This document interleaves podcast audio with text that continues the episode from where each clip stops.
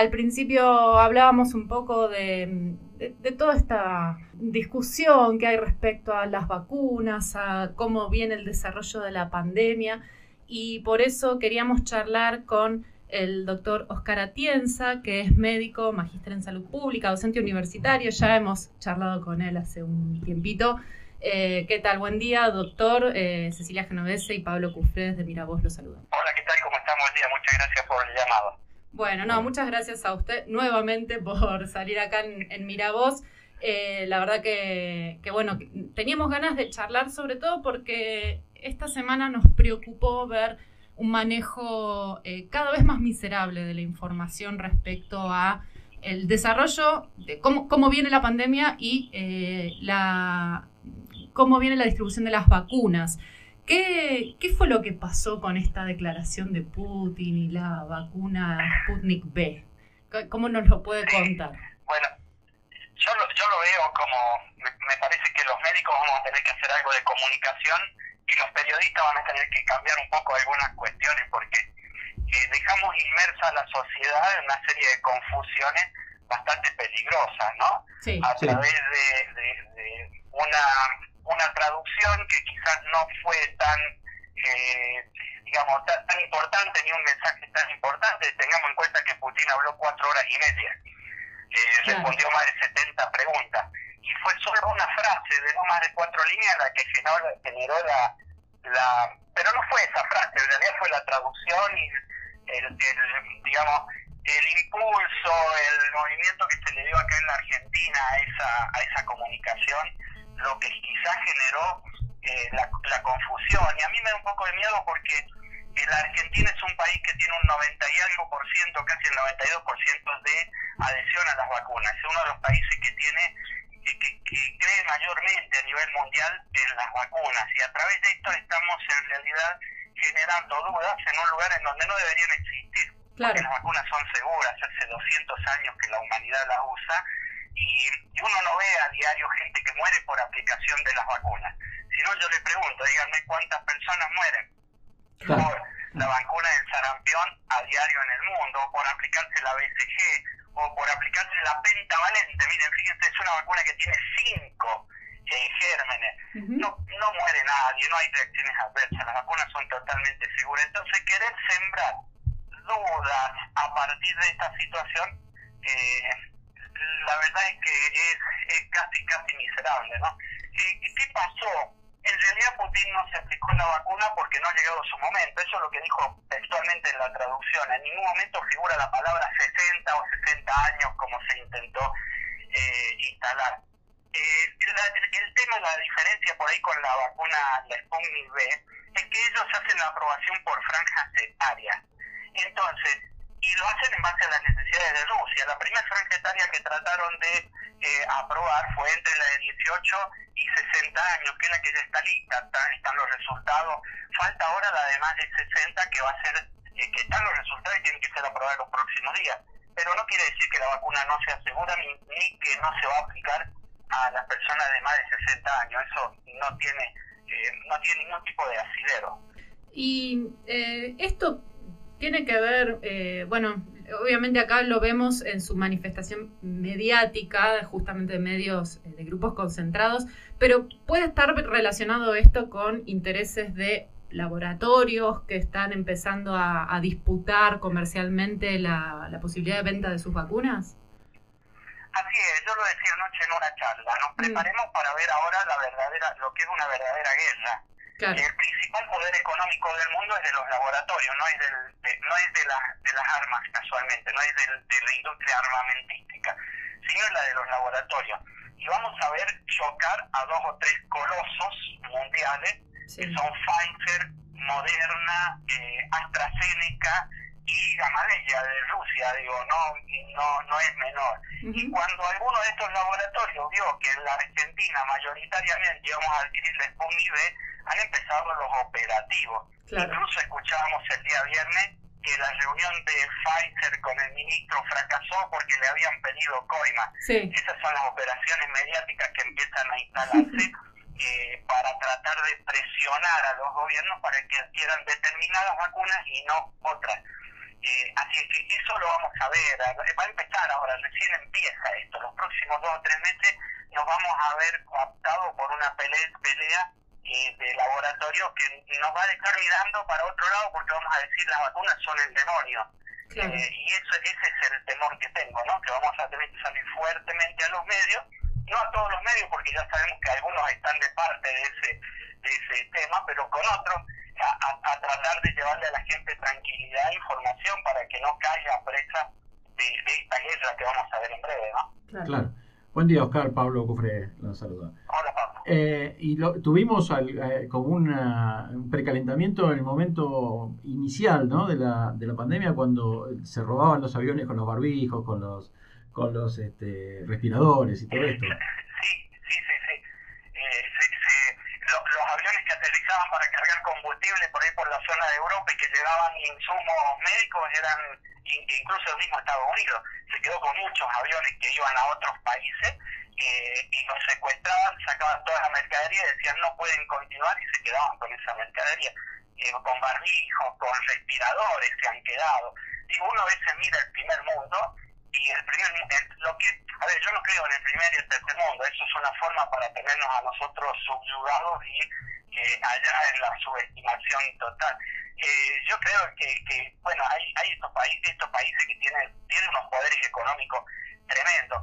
Si, si ustedes analizan, por ejemplo, Pfizer ha tenido ya 6, 7 casos de reacciones adversas complejas, complicadas. Si hubiera tenido una de esas, la Sputnik V, esto sería noticia intergaláctica, digo, superaría los límites de la Tierra. Pero como pasó en, la Pfizer, tiene el suficiente poder económico como para eh, tapar o minimizar esa cuestión, lo ponen ahí como una noticia eh, menor. Y eso es parte de la guerra de los laboratorios, a, la que van a arrastrar al mundo, porque la verdad es que van a arrastrar al mundo en esta miserable pelea y eh, terminaremos nosotros, o gran parte de la población, descreyendo de las vacunas, como, como pasa generalmente, ¿no? Claro, que eso, que, que eso sí es un verdadero y grave efecto adverso, ¿no? Que, mm. Así es, mira, que, que, dejen instalado, que, un, que a ver, un 20-30% de la gente no se quiera poner la vacuna, ya nos va a romper un poco la estrategia de la inmunidad de rebaño que necesitamos lograr con la aplicación de las vacunas. Entonces nos van a crear una enfermedad crónica, larga, con la que vamos a tener que convivir y la que va a necesitar la aplicación de la vacuna eh, periódicamente. Entonces ahí está el, el, verdadero el verdadero negocio y es lo que hay que tratar de, de combatir. Si no se vacuna el 100% de la gente y se vacuna un 60% la inmunidad de rebaño no se logra, por lo que eh, vamos a necesitar de estos laboratorios, de estas vacunas durante mucho más tiempo. Ese es un poco lo que lo que se está peleando ahora. Eh, pero no lo vemos, ¿no? Eso está un poco más allá de lo que uno ve y de lo que llega llega a los portales o a los titulares de las noticias que uno tiene. Claro. Y yendo a efectivamente la campaña de vacunación, que va a requerir un despliegue no solo de, la vacuna en sí, también las jeringas, y pero sobre todo eh, un, involucramiento de personas, de, digamos, de logística descomunal. Eh, ¿cómo, ¿Cómo ve los avances respecto de la preparación para ese momento?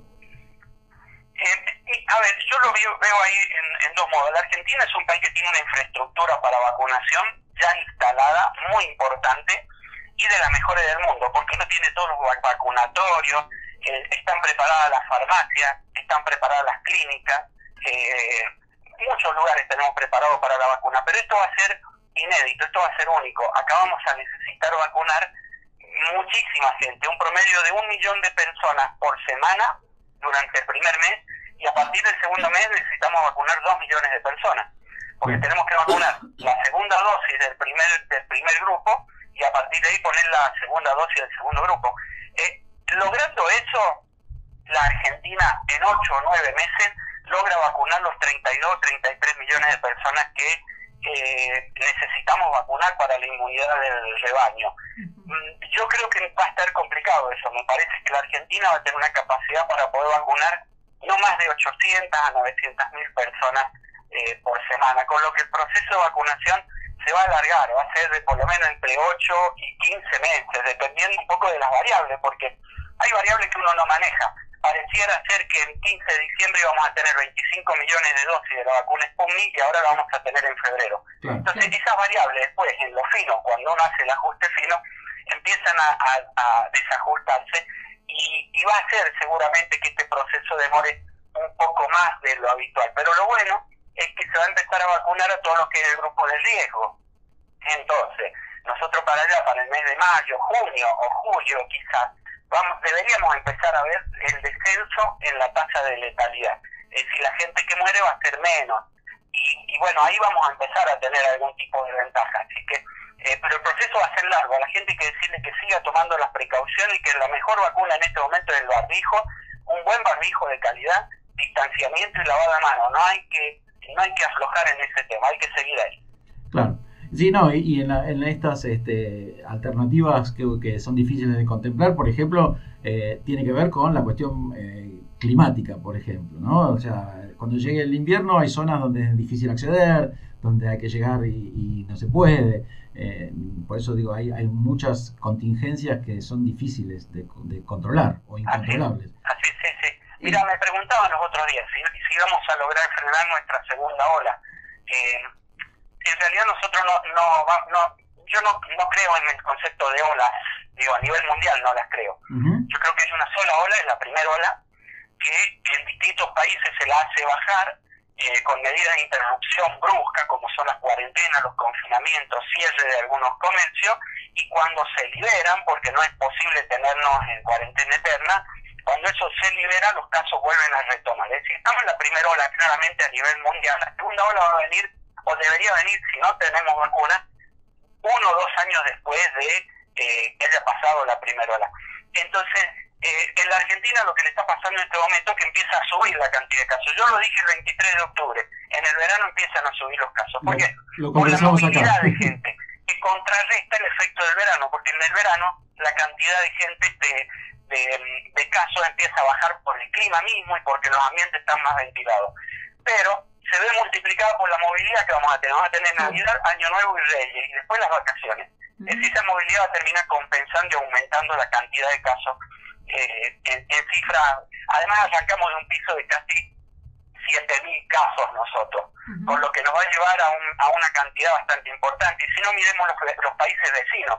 Uruguay, que lo tomábamos como ejemplo hasta hace 20 días atrás, está con 500 casos diarios y dicen que para el, primer, el primero de enero va a tener 1000 y a fines de enero va a tener 3000 casos diarios. Chile cerrando los fines de semana. Brasil sacando de buceos a todos los, eh, los turistas. Es decir, que uno ve que en la zona acá donde estamos nosotros ya empieza a recalentarse la situación. Así que a cuidarse ahora en la fiesta, esa es la recomendación. Claro, sí, sí. Bueno, justamente yo le iba a preguntar por la apertura de la, de la temporada turística en las distintas provincias, pero va un poco en línea con esto que usted decía, digamos, o sea, eh, la movilidad... Yo, yo creo que una mala idea, ¿no? Haberla abierto como se ha abierto es una mala idea, porque se abre en el peor momento. Fíjate que el lunes pasado estaban reunidos los tres jefes de gobierno nacional de Buenos Aires de preocupados por algunos indicadores. Digo, si yo lo vi el 27, el 23 de octubre esto, ellos no lo vieron, no se dieron cuenta o subestimaron esto, porque nos someten a los argentinos a una situación que no deberíamos estar sometidos, que son predecibles, las estadísticas son predecibles, las, las, epidemias más allá de, la, de las particularidades de esta, que son muchas y son complejas, eh, se las puede medianamente predecir y la movilidad de gente hace que aumente la cantidad de casos. Entonces, si yo lo vi, ellos no lo vieron, no, lo dudo, me parece que eh, están muy presionados por los poderes económicos y bueno, el turismo viene muy, muy golpeado. Eh, quieren darle oxígeno, pero me parece que no va a ser oxígeno lo que le van a dar. Me parece que lo van a terminar eh, complicando aún más porque van a terminar todos esos sectores con alta cantidad de contagiados. Es lo que uno trata de evitar, ¿no? Pero bueno, lo económico siempre lo anteponen a todo, en, todo el mundo, ¿no? Ha sido así. Sí, sí, sin duda, sin duda. Eh, en definitiva, como, como bien decías, este, la, la, medida sigue siendo el distanciamiento, la, el cuidado, el uso del barbijo y, y bueno, y tomar las mayores precauciones, el, el, lavado de manos y todas estas cuestiones que deberíamos haber aprendido ya, ¿no? Sí, yo creo que se aprendieron, ¿no? Lo, el, el problema es que las noticias que tuvimos los últimos 30 días fueron demasiado triunfalistas. Pareciera ser que ya estamos todos vacunados. Nos dijeron que el 15 de diciembre ya teníamos la vacuna y la gente ya cree que la tiene puesta la vacuna. Y le puedo asegurar que, que para gente, por ejemplo, el grupo etario de entre 18 y 50 años, la vacuna la, la va a recibir después del mes de julio. Eh, con mucha suerte. Entonces estamos lejos todavía, nos falta la mitad de la pandemia para poder atravesar. El barbijo de calidad, lavarse las manos, dos metros de distancia, salir lo menos que pueda, no estar en ambiente cerrado. Ahora en las fiestas, por ejemplo, yo les recomiendo no estar, no usar los aire acondicionados en las reuniones familiares.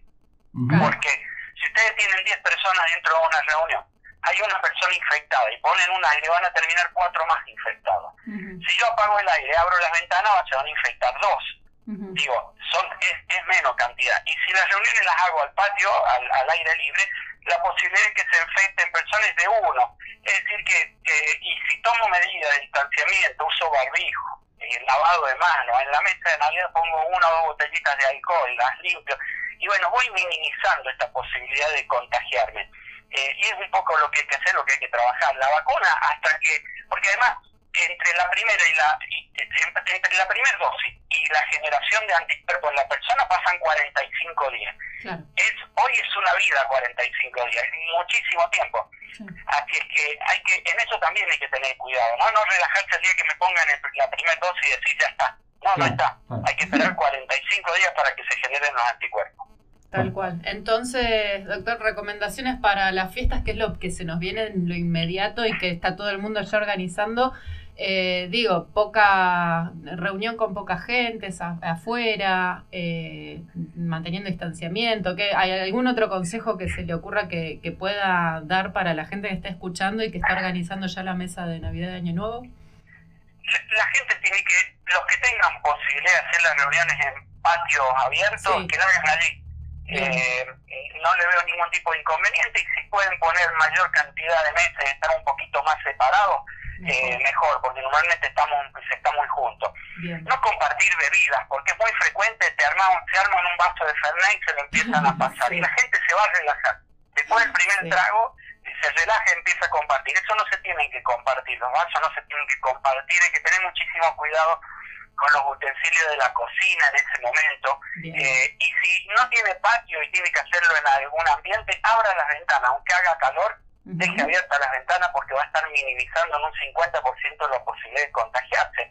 Y se puede usar barbijo y sobre todo si hay personas de más de 60 años que son personas de riesgo, eh, y lo usemos, lo usemos. Yo siempre eh, uso y recomiendo los barbijos quirúrgicos que filtran mucho más que los tapabocas y el, el, el, volumen de aire que entra y que sale es eh, mucho más grande. Entonces no tengo esa sensación de falta de aire y lo hace mucho más eh, pasable, ¿no? Porque los tapabocas de tela eh, hay veces que, cuesta respirar. Entonces, por esa noche usar barbijo quirúrgico valen 60 pesos, no son caros y nos puede sacar de un problema. Perfecto. Bueno, muchísimas gracias por esta comunicación con la mañana de Miravoz. Eh, y nada, tomamos nota de todos estos consejos que, que, nos vienen muy bien a todos y todas. Muchísimas gracias y que tenga muy lindo día. Gracias por la comunicación, me estamos viendo y un saludo a toda la audiencia. Gracias. Gracias, un saludo.